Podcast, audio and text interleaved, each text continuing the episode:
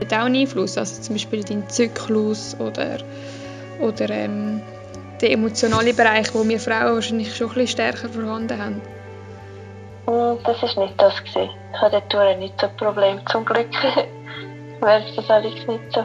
Nein, es waren einfach andere Thematiken. Gewesen. Das sind manchmal ist im Verhältnis so, dass man plötzlich merkt, da will man nicht sein. Dass man Respekt bekommt und das nicht ein gutes Bauchgefühl. Und dann muss man halt Mut sagen, es ist gut für mich, ich möchte nicht weiter. Und darum muss ich dann auch Chemie mit der Gruppe stimmen, dass sie noch demütig sind und sagen, okay, mich kehrt um und auch nicht hässlich sind auf dich. In unserem neuen Podcast mit der Linda Schmitter reden wir über das Frausein im Backcountry Terrain.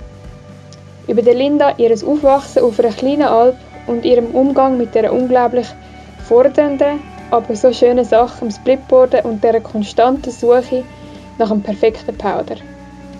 Du darfst jetzt zurücklehnen und ein bisschen eintauchen und wir übergeben das Wort der Linda.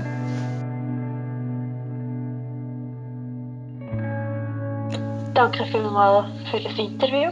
Ich komme auch von Nidwalden. Das ist Zentralschweiz, gerade im Engelbergertal. So ein bisschen auf der linken Seite oben. Man kommt dort an mit einem Pendel in keine Straße. ist so auf 1200 Meter oben. Dort bin ich aufgewachsen. Nur genau sogar rechts banal, weil ich ein bisschen weiter Schulweg hatte. Aber das macht nicht. Darum bin ich so sportlich. ähm, jetzt zur Zeit arbeite ich in das ist ein weiter Arbeitsweg, als Marketing- und Projektleiterin bei der Work Fashion. Wie schon gesagt, mache ich die Arbeitsbekleidung. Und dank dem Corona natürlich viel Homeoffice, das heisst, ich kann dem Berg oben arbeiten. Jetzt bin ich auch gerade auf dem Berg oben, hocke im Sofa und schaue, dass ich euch da etwas von mir erzählen kann. Mega gut. Habe ich das jetzt richtig rausgehört, dass du jeden Tag musst das Gondel nehmen wenn du gehst arbeiten Also natürlich nicht während Corona-Zeiten. Ja, genau. Es ist echt so ein kleines Gondel, so ein Privatbändchen. Das gehört meinen Eltern und sie betreiben das, wenn wir keine Straße sind. Touristen dürfen es auch benutzen. Darum in der Corona-Zeit es ist immer gelaufen. Aber sicher für mich. Mega gut. Und dann stehst du dort oben rein und tust es selber anstellen. Also es braucht keine zweite Person, dass du dort kannst mit dem Gondel fahren Es braucht keine zweite Person, weil mein Vater ist so gut und hat eine Software entwickelt, wo es auch Orte so langsam gibt, wo du kannst reinhäkeln dann kannst du einen Knopf drücken, dann fährt es rauf. Für Touristen jetzt noch oben eine Kaste, wo du kannst zahlen Ja, echt ganz simpel. Mega cool. Ja, weil ich habe im Fall, wo du mir da durchgehst, wo du wohnst, habe ich das mal bei Google Maps bin ich das anschauen und es ist ja wirklich eine Ortschaft mit in den Bergen. Also es ist ja wie nicht, eben nicht zugänglich für, für jeden und um jede Zeit. Mega spannend. Das ist so, wenn wir es dort googlen, dann ist es ein Point im Nirgendwo. Und da ist nur ein Hof, nur eine Familie. Ist echt noch speziell. Ich habe gar keine Nachbarn oder die Nachbarn sind auf der anderen Bergseite. Lohnt sich mal vorbeizukommen. Mega schön. Jetzt hast du gesagt, du bist äh, im Marketing, also in der Projektmanager-Geschichte so ein bisschen unterwegs, im Fashion-Brand eigentlich auch, oder? Ähm, wie, bist, wie bist du auf die Idee gekommen, dass du in die Sparte möchtest dich entwickeln gehen, beruflich? Jetzt, wenn man es so ein bisschen hört, oder, mit dem Zusammenhalt, jetzt auch, du bist auf einer, eigentlich auf einer Alp aufgewachsen, oder? Das ist ja wie, es sind ja wirklich zwei Welten dann. Ja, das ist so. Also ich hätte nie gedacht, dass ich mal in der Fashionbranche würde arbeiten würde, weil, wie gesagt, ich bin gar nicht so aufgewachsen. Für mich hat Mode nie Stellenwert gehabt. Aber interessanterweise habe ich mich dort beworben, ohne dass ich echt gewusst habe, was es genau geht. Und ich habe den, den Job bekommen ja, ich arbeite jetzt schon zwei, zweieinhalb Jahre und bin zufrieden. Und es ist noch interessant, also es ist wirklich so ein, ein Kleidungsstück von einem weißen Blatt Papier bis, bis, bis das der Träger auch konstruiert und geplant und gemacht. Das ist schon noch interessant. Hat überhaupt nie, nie mit meinem Leben zu tun, so globalisiert zu arbeiten. Das glaube ich. Mhm. Und der Gegensatz hat vielleicht auch gerade den Reiz dann für dich? Ja, es ist schwierig zu sagen. Ich tue das wie schon, wenn ich draußen bin, man sagt gar keine Touchpoints mit dem Arbeiten. Ja, kann man vielleicht schon so sagen, ist ein Gegensatz. Mhm. Mein ganzes Leben ist ein Gegensatz zum Job. ja. Was ist denn sonst noch ein Gegensatz zum Job, wenn du jetzt von deinem ganzen Leben sagst? Ja, ich denke, ich bin sonst eher so ein eine introvertierte Persönlichkeit. So ein die ruhige und die, die es halt auch macht. Und im Sport, wenn ich auf dem Snowboard bin, dann ist so, spüre ich mich manchmal wie noch nicht mehr, meistens ein bisschen negativ gesagt. Aber ich, ich habe mehr Mut und wirklich zum Extravertierten und also ich entfalte mich da einfach viel mehr. Und man mir so wie nicht würde geben, mhm. die Arbeitswelt. Also, ich erzähle meistens auch gar nicht, was ich so als Hobby mache, weil das glaubt man mir gar nicht. Mhm. Also mit mir, mich anschaut, mit mir redet. ja, ich habe dich zwar kennengelernt, das ist im gar noch nicht mal so lange her, sind wir Wakesurfen zusammen. Es war noch nicht so kalt, gewesen, gell? Im Zürichsee sind wir beide dort reingesprungen und dort habe ich dich eigentlich kennengelernt. Und ich finde, du machst einen extrem sportlichen, ja, machst einen extrem sportlichen Eindruck und sehr eine aktive Persönlichkeit. Du hast mich dort auch im Bikini gesehen. ja, gut. Vielleicht hat das auch mit dem zu tun, das stimmt. Wenn man ein vertieft auf deine Leidenschaft eingeht, ist so, ist so das Backcountry-Terrain schon, schon etwas von diesen Highlights, das kann man glaube schon so sagen, oder? Ja, auf jeden Fall. Ja. Wie hast du den Zugang dazu gefunden? Eigentlich ganz einfach. Meine Eltern, ich muss so sagen, mein Vater der hat das Banal im Skilift immer geschafft. Und durch das haben ich und meine fünf Geschwister die dürfen gratis Skifahren und es hat nur zwei Lifte. Und dann wird es halt schnell mal langweilig. Dann fahrst du halt alle Norden ab, anstatt auf der Piste. Und wir sind auch als Familie viel gut. Und so hat man das eigentlich wie, das ist, hat wieder zugehört. Das neben der Piste fahren, das sogenannte Backcountry. Das ist schon, ich muss sagen, so mit fünf Jahren einfach schon mit den Ski neben draussen fahren. Das war normal. Eigentlich recht extrem, wenn man so zurückdenkt. Oder? Mit fünf haben ja viele vielleicht, wenn überhaupt, erst angefangen Skifahren, oder? Geschweige denn irgendwie im Tiefschnee sich unter... Ja. Das stimmt. Das heisst, dein Papa war auch so ein bisschen die Person, die dir vieles auch mitgegeben hat? Viele Leidenschaft oder ja, einfach Struktur auch? Mhm. Auf jeden Fall er und nachher auch meine älteste Schwester oder auch mein Vater seine Kollegen. Das sind alles sehr sportliche Persönlichkeiten, die sich auch auskennen in der Natur. Du wirst automatisch mitgenommen und du lernst das halt. Von der Zeit. Mhm. Mega schön. Das heisst, die Gegend, wo du eigentlich aufgewachsen bist, die kennst du wahrscheinlich in- und auswendig.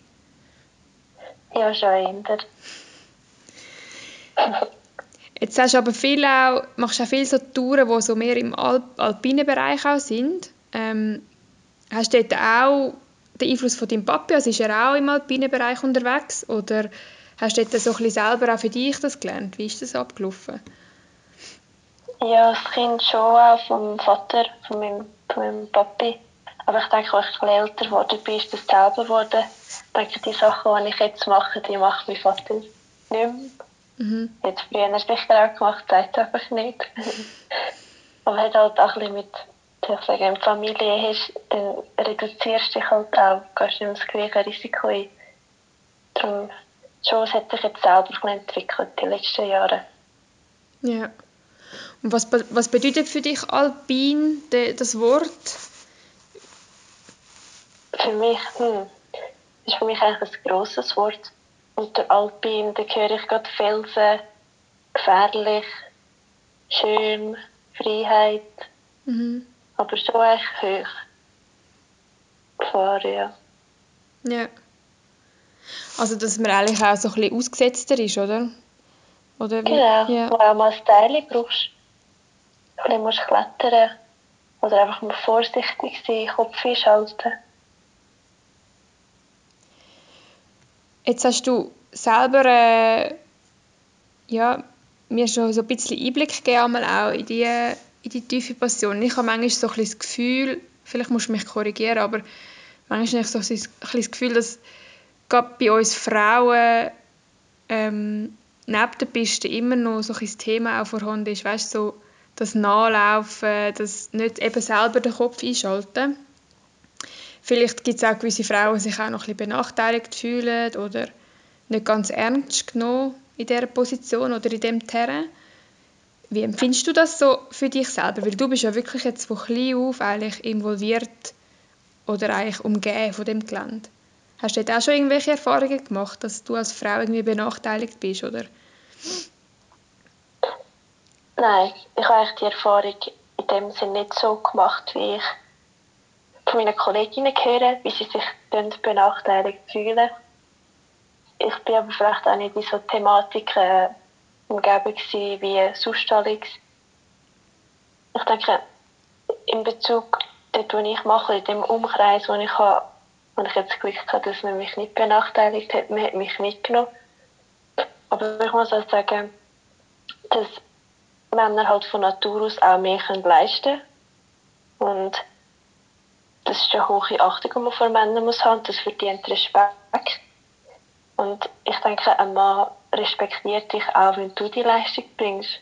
Mhm. Und vielleicht darf ich jetzt so frech sein und sagen, dass ich die Leistung bringe und darum auch den Respekt von meinen Kameraden überkomme, die sich auszeichnet, dass sie mich auch mitnehmen auf die Projekte, wo sonst nicht jede Frau mitgenommen wird. Mhm. Und darum das muss fühlen, dass sie sich benachteiligt fühlt. Also ist schon ein Thema, das von deinen Freundinnen auch manchmal mitbekommst? Sehr, ja. Ich denke, es geht sehr viel um das. Aber meistens sind es Thematiken wie zum Beispiel, wenn man Contest fährt, dass nachher der Mann viel mehr Preisgeld bekommt als die Frau. Und ich aber auch wieder muss sagen, gut, der Mann hat auch eine höhere Konkurrenz um sich herum. Und das, was der Mann macht, ist im Verhältnis zu der Frau, das sind riesige Unterschiede. Da muss ich wie sagen, okay, das ist für mich okay, dass der Mann mehr bekommt. Da gibt es aber auch Thematiken, wo es darum geht, dass der Sponsor an einer Frau weniger gibt oder dass, die, dass viele Brands vielleicht gar nicht gross wirklich Frauenmaterialien haben, Frauen-Snowboards oder was auch immer. Da muss ich aber auch wieder sagen, gut, für Frauen ist es dafür einfacher, einen Sponsor überzukommen, weil es gibt weniger von denen, die es wirklich getroffen haben. Und für einen Mann einfach auch schwieriger. Es gibt viele Männer, die sind mega gut und haben keinen Sponsor. Ich weiß nicht, vielleicht ist es auch eine Sache von der Betrachtung. Mhm. Das ist ein Diskussionspunkt. Ja, es ist mega. Ich glaube, es ist auch so ein bisschen eine emotionale Basis, oder, die dann vielleicht noch mit einfließt. Vielleicht eben mit negativen Erlebnissen, die man vielleicht gehabt hat, wo du jetzt irgendwie glücklicherweise nie, nie mitgenommen hast oder nie gehabt hast jetzt zu der Vergangenheit. Das ist so. Ich habe einfach gute Kollegen. Definitiv, ja. Ich glaube manchmal zwar, es ist auch wirklich so im Allgemeinen, gerade jetzt beim Splitboard oder beim Touren oder im, im alpinen Bereich ist es ja auch ein riesen Know-how, das man sich muss aneignen muss, oder?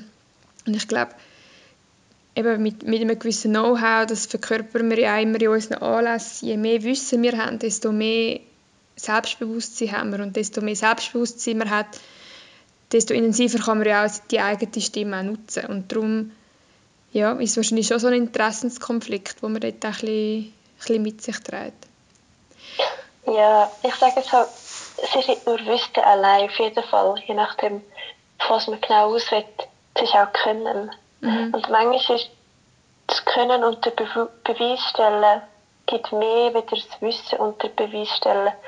Jetzt in Bezug auf, wenn du mal dort angehst und du sagst nur, wie gut du bist, aber bist dann gleich gar nicht so gut, ja logisch wirst benachteiligt und im gleich ernst genommen. Denke, wir Frauen tendenzieren manchmal vielleicht schon auch in die Richtung, dass wir uns besser verkaufen. Und wenn wir es würden aber unter Beweis stellen, dass wir auch besser sein können, dann kommt der Respekt von allein hinführen. Mhm. Also du meinst, dass wir den Fokus, dass wir den Fokus mehr darauf legen, weißt, dass wir effektiv uns auf das konzentrieren, was wir eben zum Beispiel im Gelände machen, dass wir an dem arbeiten und nicht unbedingt an der Art und Weise, wie wir uns verkaufen wollen. Ja, genau. Mhm. Ja, wahrscheinlich ist es so auch so ein, ein gesellschaftliches Problem, oder dass man immer das Gefühl hat, man muss sich irgendwie irgendwo rechtfertigen für etwas, was man kann. Dabei, ja, solange man es macht von Herzen und solange man es gerne macht, ist es ja wie egal. Ähm, das stimmt. mh, Und manchmal muss man auch Stärke haben und etwas eingestehen, was man nicht kann. mhm. Gibt es denn etwas im, in dem Bereich vom, vom Splitboard oder vom alpinen Bereich, wo du jetzt sagst, wo du jetzt überhaupt nicht kannst, wo du jetzt mega Mühe hättest, zum es überwinden oder zum es machen? Hm. Wenn ich jetzt mal so einen fünfmetrigen Sprung durchmachen und unten ist flach, das würde ich gar nicht machen. das würde niemand machen. Ähm, ich kann jetzt hier nicht sagen, etwas, was ich nicht machen kann. Meine Hemmschwelle ist recht hoch, oben, aber es hat sehr viele Momente schon gegeben, wo ich gesagt habe, jetzt komme ich nicht weiter, weil es passt mir einfach nicht oder ich mag meine Leistung nicht bringen. Diverse Punkte Mhm. wo man noch müsste umkehren wegen mir. Ja. Mhm. Und hast du das Gefühl, dort ist der weibliche, also dein, der Teil, dass du einfach Frau bist, hat dort auch einen Einfluss? Also zum Beispiel dein Zyklus oder, oder ähm, der emotionale Bereich, wo wir Frauen wahrscheinlich schon ein bisschen stärker vorhanden haben. Mm, Das war nicht das. Gewesen. Ich hatte dort nicht so ein Problem, zum Glück. Wäre das alles nicht so. Nein, das sind einfach andere Thematiken. Gewesen. Das sind, manchmal ist es im Verhältnis so, dass man plötzlich merkt, da will man nicht sein. Dass man Respekt überkommt. Und das nicht ein gutes Bauchgefühl. Und dann muss man halt Mut sagen, es ist gut für mich, ich möchte nicht weiter. Und darum muss wieder auch die Chemie mit der Gruppe stimmen, dass sie noch demütig sind und sagen, okay, mich kehrt um und auch nicht hässlich sind auf dich. Also es braucht wie beides, den Mut zu sagen, dass man etwas nicht kann oder nicht will. Und dass man auch das nachher akzeptieren. Mhm. Und dass es manchmal gar nicht muss sein, weil jetzt irgendwie du aus technischen Gründen nicht kannst, sondern einfach, weil dein Bauchgefühl dort im Moment nicht stimmt, wahrscheinlich, oder? Ja, genau. Und das hat es auch schon gegeben, dass gute, erfahrene Jungs haben müssen sagen, da wollte ich nicht ab und dann haben wir das nicht gemacht. Mhm. Das gleicht sich dann wie aus, zum Glück. Das bin ich noch immer ich. Ja, eh, das ist mega schön zu hören. Ich glaube, das ist ja auch eine mega gute Gruppendynamik, die du in dem Fall hast um dich herum, wo, wo man auch voll ohne Scham und ohne Angst einfach kann zu diesen Bauchgefühlmomenten stehen Ich glaube, das ist unglaublich wertvoll, wenn man das hat. Auf jeden Fall. Ich glaube, das ist auch das, was dir das Leben retten kann. Die Gruppendynamik. Deine Kameraden sind ja noch die, die dich aus dem Schnee holen, wenn etwas passiert. Ja, sag's nicht. das war schon gut. gewesen.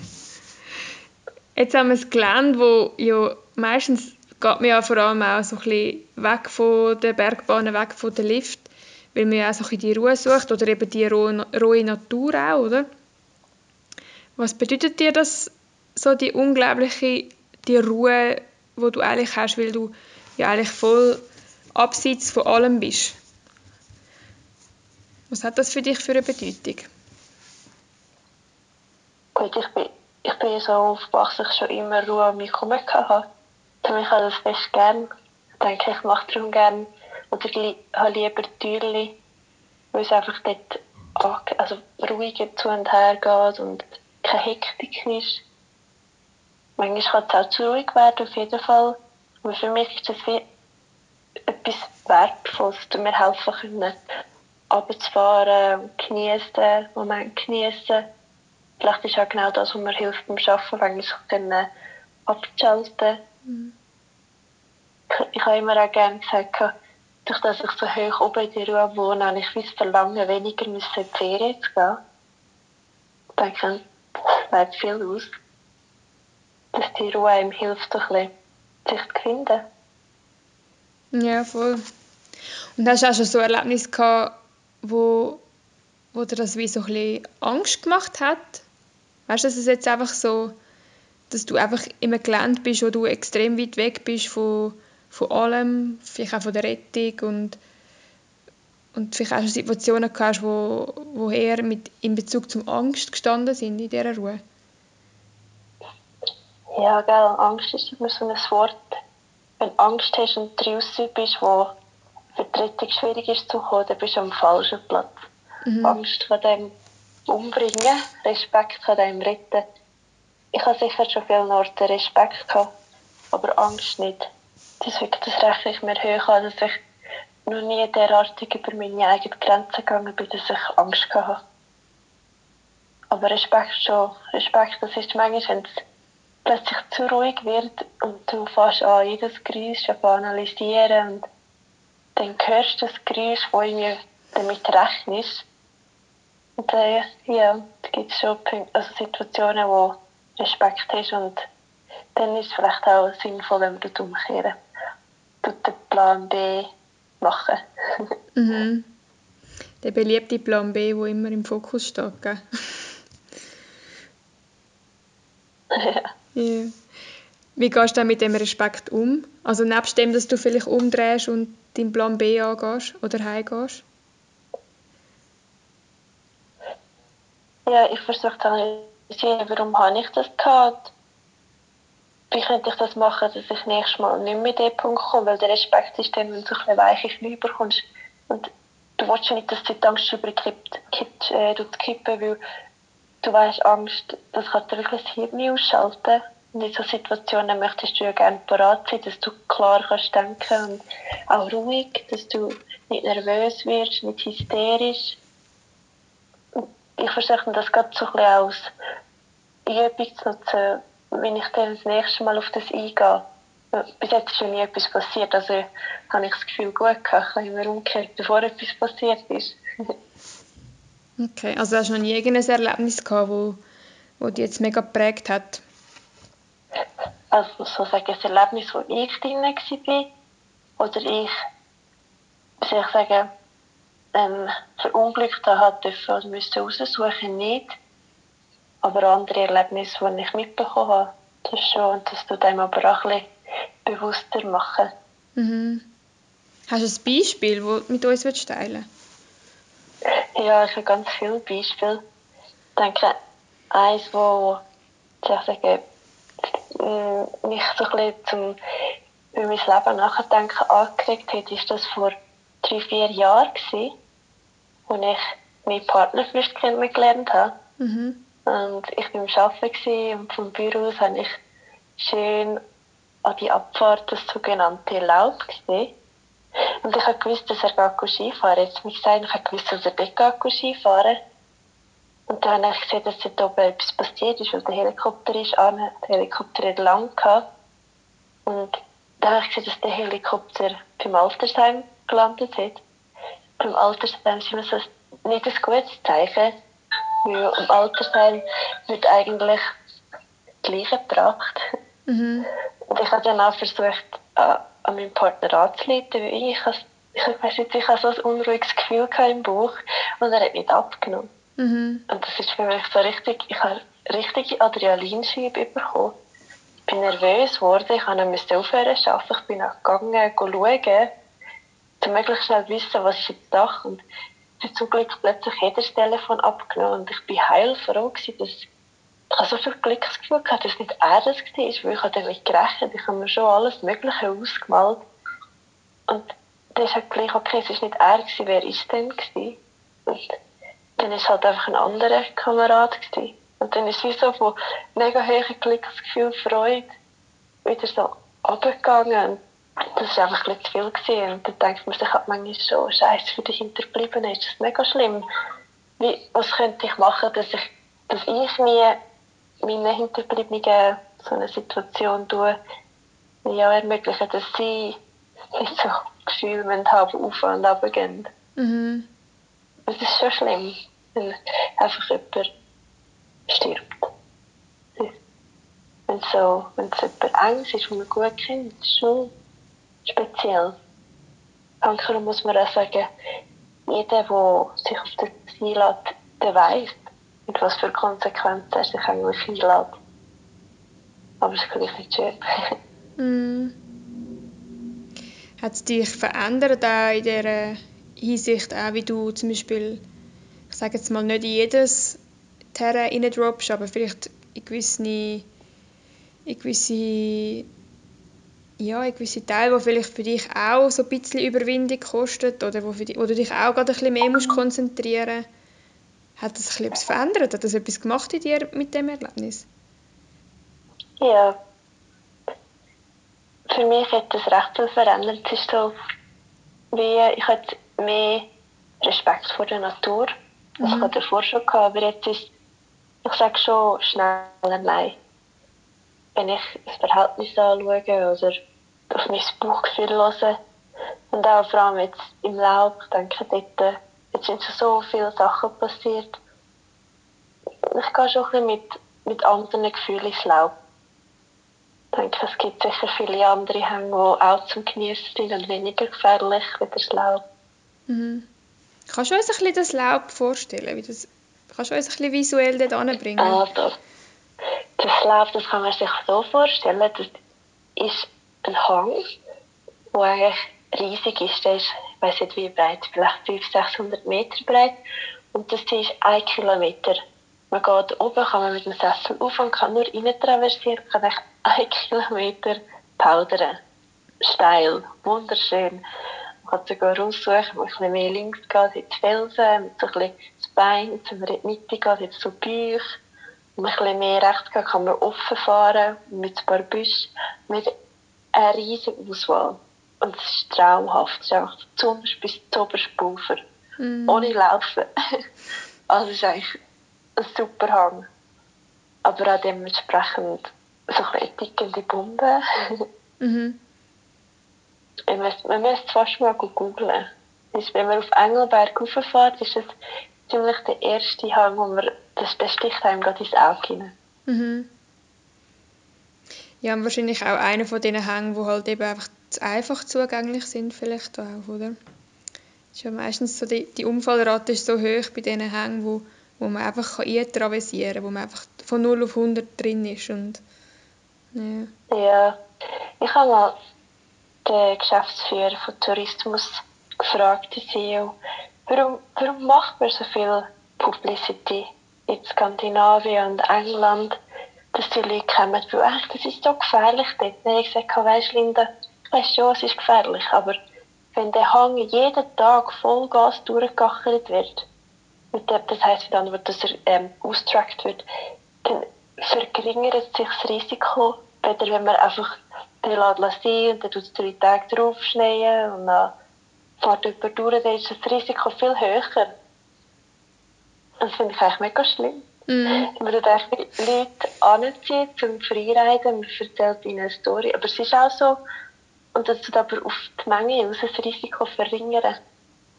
Weil die verschiedenen Geschichten dementsprechend erdrückt werden. Mhm. Ja, das sagt man ja, die viel befahrenen Hänge, wo diverse Lines sich kreuzen, die sind eigentlich, ja, die sind eigentlich ein bisschen sicherer, genau. Wow, also es ist, es ist in dem Fall für dich, also ich habe das Gefühl, im, in dem Actionsport im Gesamt, also es ist ja nicht nur, es sind ja alle Arten von Sport, wo vielleicht auch zusammenfließen, also auch Parkfahren beim Snowboarden ist, ist nicht ganz gefahrenlos. Aber beim Backcountry Terrain ist es ja schon so, dass man wirklich mit vollem Bewusstsein eigentlich in eine Region geht, wo man weiß, man ist weg.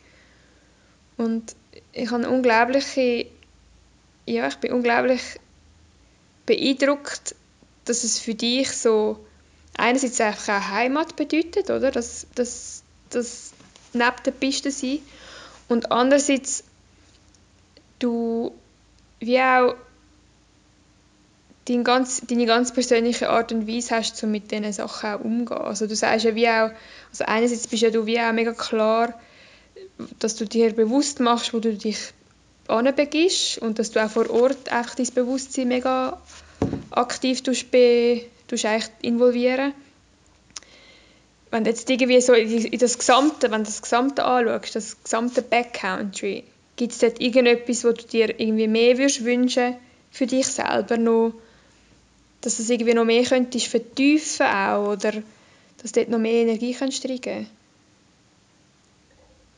Mm, ich denke, wüsste haben wir nie genug. Mhm. Aber ich dürfte noch viel, viel mehr wissen über die ganzen Gefahren, die auf einem einfließen können. Vor allem jetzt auch mit der Globalisierung. Das verändert sich so abrupt, nur schon wenn man beobachtet, weil das beobachtet man ja auch in der Stadt, dass die letzten zehn Jahre, das hat sich enorm verändert. Nur schon die letzten drei Jahre, der Winter ist schon nicht mehr gleich, wie, wie man eigentlich von früher kennt. Und so sind ja auch Gefahren, die nicht mehr gleich sind. Und das ist dann jedes Mal wieder so ein eine Challenge, das richtig halt auch abzuschätzen. Mhm. Weil irgendwann plötzlich kommen die Wind von der anderen Seite. Es ist wärmer, der Boden ist nicht mehr gleich gefroren. Das sind alles so Auswirkungen, die manchmal wie auch musst berücksichtigen um nachher eine, eine richtige Entscheidung zu machen. Das Ziel ist ja schon, dass den Hang runterfährst, ohne unter eine Lawine zu kommen oder auch keine auszulösen. Mhm. Ja, definitiv. Wenn jetzt aufs Backcountry, also Backcountry ist ja so ein riesiger Begriff, aber du bist ja jetzt auch wie äh, vielleicht viele, die zuhören, vor allem mit dem Splitboard auch unterwegs, oder? Also wenn du gehst laufen dann hast du ja wahrscheinlich das Splitboard dabei. Mhm. Wie findest du so die Entwicklung vom Splitboarden? Hast du früher, bist du früher einmal mit der Tourenski eigentlich gegangen? Wo ich ganz... Schneeschuhe. Bist du mit Schneeschuhen? Ich habe Schneeschuhe, ja. Ich habe mit etwa Sydney auf Snowboarden. Mhm. Und wir haben für kein Splitboard gehabt, die waren auch nicht so gut. Gewesen. Definitiv, ja. Und ich sage, das Abfahren mit einem richtigen Brett ist schon auch recht cool. Mhm. Aber das Aufkommen mit einem Splitboard ist besser als mit den Schneeschuhen. Es gibt zwar ab und zu ein paar Situationen, wo ein Splitboard gleich auch nicht so einfach sind zu meistern. Die sogenannten Traversen, wie jeder vielleicht schon mal in dieser Situation war. Aber sonst bis auf das ist ein Splitboard eine super Lösung. Und heutzutage die Technologie des Splitboard ist einfach Hammer. Ja, ich denke nicht mehr auf Schneeschuhe wechseln. Und Ski, nein, ist echt für mich auch kein Thema.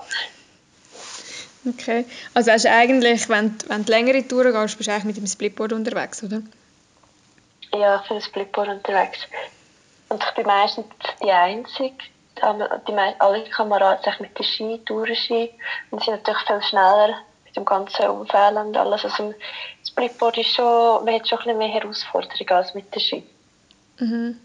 Es ist auch an gewissen Orten kann es gefährlicher sein. Mit dem Splitboard meinst du, dass es gefährlicher kann sein? Ja. ja. Ja, genau, dass gewisse Touren halt mit einem Splitboard weniger gut gehen als mit den Tourenski. Ja, ja, definitiv.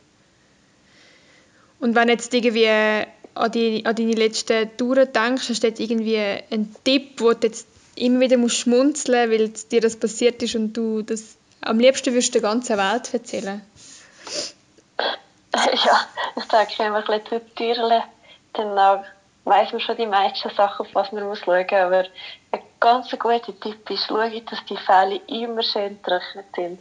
Weil wenn dann mit feuchten Fählen laufen, dann kommen der Stollen über. Stollen sind so Schneeballen unter dem Fähli. Und wenn es blöd geht, dann, haben wir bis zu 10, 20 cm Schnee, die bei jedem Schritt auflöpfen. Und das ist gar nicht möglich, mit dem können, Tour sozusagen fertig zu machen. Aber es gibt Trick gegen das, wenn man das hat. Ich habe zum Beispiel so eine, wie heisst das, einen Gore-Tex-Stift. Das ist so eine Wachs, so eine ähm, Schnellwachs. Da habe ich immer im Rucksack dabei. Dass man den drauf tun kann, dass noch die Stollen dass man, dass man auch die nicht mehr hat. Mhm. Was hast du schon mal jemand gehabt. Was hast du schon so im Rucksack dabei? Ähm, Standardausrüstung, Sonde, Schaufel, Barifox, das ist zwar nicht im Rucksack, das habe ich in der Jacke. Im Rucksack habe ich auch immer ein Notfallset. Dann kann ich erste Hilfe leisten, mir selber oder auch anderen. Dann habe ich drinnen noch eine Tune. Wenn etwas ist, dass man sich anlegen kann. Ich habe so eine Isolationsmatte, so eine silbrige, sieht aus wie eine Alufolie. Dass wenn du an einen Unfall kommst, dass du auch helfen. Mit der kannst du echt viele Sachen machen. Ich habe immer ein Brusik dabei. Das Brusik ist so ein bisschen Seil. Ja, was auch der Pickel habe ich eigentlich meistens dabei. Etwas zu essen, ich habe immer Schoki dabei. Man weiß nie. Und natürlich das Trinken. Nie die Flasche austrinken, bevor man nicht im Tal ankommt. Das ist auch ein guter Trick. Nie die Flasche austrinken, bevor du im Tal ankommst. Wieso denn das? Ja, genau. Ja, ich nicht, ich habe schon eine Abfahrt gemacht, was später geworden ist als gedacht und man ist froh gewesen, man passt eine Flasche nicht austrunken. Dass man halt aus jeglichen Gründen, das kann sein, dass jemand plötzlich ein Knieproblem hat und man nicht mehr so schnell kann runterfahren kann, gar nicht mehr runterfahren kann, muss runterlaufen, muss die einen runtertragen und durch das halt den ganzen Tag sich verzögert. Und halt Wasser ist einfach, ist einfach immer gut. Man weiß nie. Mhm. Nie ums Trinken. ja, und ich habe noch nicht einen Tipp, aber vielleicht so ein kleines Zitat. Für Leute spielt nicht so eine Rolle, was man macht. Das ist allgemein so ein bisschen in der Sportwelt. Man muss so ein bisschen das Verständnis haben mit dem Leben wie so zwei Schalen. Die eine ist Lernen, das ist die Erfahrung, die da drin wäre. Und das andere ist voll, das ist das Glück. Und in seiner Laufbahn tun wir immer eins vom Glück mit der Erfahrung. Eins nach dem anderen. Man merkt das manchmal gar nicht, wie neu das mir war oder wenn das es war, dass das Glück in der Erfahrung ist. Und der Punkt ist eben, irgendeines ist das Glück leer, das Schäleli. Und da muss man imstand sein, von der Erfahrung zu leben. Und das ist, ich glaube, das ist so die ganze Challenge, die man hat im Leben und auch halt im Freiriden, dass man, dass man halt abschätzen kann, wenn muss ich jetzt von, mein, von meiner Erfahrung können leben und nicht auf mein Glück beharren. Mega schön. Eigentlich müssten wir jetzt schon fast den Podcast abschließen, weil es so ein schönes Ende wäre. weil ich finde die Ansicht auch eigentlich genial, weil man ja, ja, man redet immer nur davon, also ich glaube, die Balance ist doch einfach so entscheidend von effektiv Wissen aufbauen mit Theoriekurs und, und sich einlesen und, und Videos schauen und, und all das und dann auch effektiv aber auch im Gelände stehen und hören und schauen und Erfahrungen sammeln. Ich glaube, das ist so nah beieinander. Und manchmal habe ich so ein das Gefühl, dass bei uns Frauen ich weiß nicht, ob das zu näher aufeinander ist auch, das Know-how können haben und die Erfahrung aber auch sammeln im Gelände, dass wir manchmal wie ja, viel zu lang hinten reinlaufen und viel zu lang gar nicht unsere Ohren und Augen aufmachen, sondern eigentlich wie einfach darauf hoffen, dass der, der an der Front ist, alles im Griff hat. Hast vielleicht ja, das ist, halt, das ist halt der einfachste Weg ich sage, Frauen gehen gerne den Weg mit dem geringsten Widerstand. Mhm. Und ich bin ja selber auch die, die hinten drin gelaufen ist. Aber durch das habe ich auch viel gelernt. Es ist natürlich, man muss schon bereit sein, auch wollen, etwas zu lernen. das ist bei einem Bergführer auch das Gleiche. Wenn man Bergführer werden muss er zuerst ein Aspirant sein. Ein Aspirant ist hinten nachlaufen schauen und hören. Und das ist für uns Frauen ja eine Chance, dass wir hinten nachlaufen können. Und wir müssten vielleicht sagen, und jetzt wollte ich selber wie noch einmal repetieren und das ist halt je nachdem, ob es einem auch interessiert. Mich es zum Beispiel interessiert und ich habe mich entschlossen zu sagen, ich mache jedes Jahr so eine Ausbildung, eine Lawinenkursausbildung und auch einen Gletscherungsrettungskurs. Ich mache jedes Jahr mache ich irgendetwas, wo ich mich mal ein bisschen vertiefe. Mhm. Man merkt das dann selber, wie fest kann man das selber sich beibringen. Diese ganzen Seiltechniken, meint liegt es mehr, im anderen weniger wenn es ein wenig liegt, dann macht es Sinn, dass man das halt anschauen mit einem Berg für das zu trainieren. Wenn man es trainieren kann man es noch.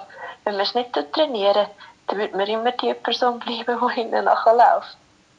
Mm. Und was hast du so selber, wo du jetzt den Schritt gemacht hast, vom hinten anlaufen, zum effektiv selber auch können durchplanen und umsetzen? Was hast du, dort, äh, du für Tools angewendet? Also du hast ja gesagt, jetzt du machst jährlich einen Kurs, mindestens einen. Bist du okay. auch viel mit Bergführern unterwegs gewesen, nebst deinem Papi jetzt? Oder Bergführerinnen? Nein, eigentlich nicht. Ich nicht. ich habe Kurs gemacht mit Bergführern, das sind die Lawinenkurs, die ich viel mit Freunden zusammen gemacht habe, was mir halt auch mehr darum gegangen ist, ich möchte sehen, dass meine Freunde auch wissen, wie es geht, weil sie sind die, und nachher auch einen Einsatz geben wenn etwas passiert, die noch mich retten können.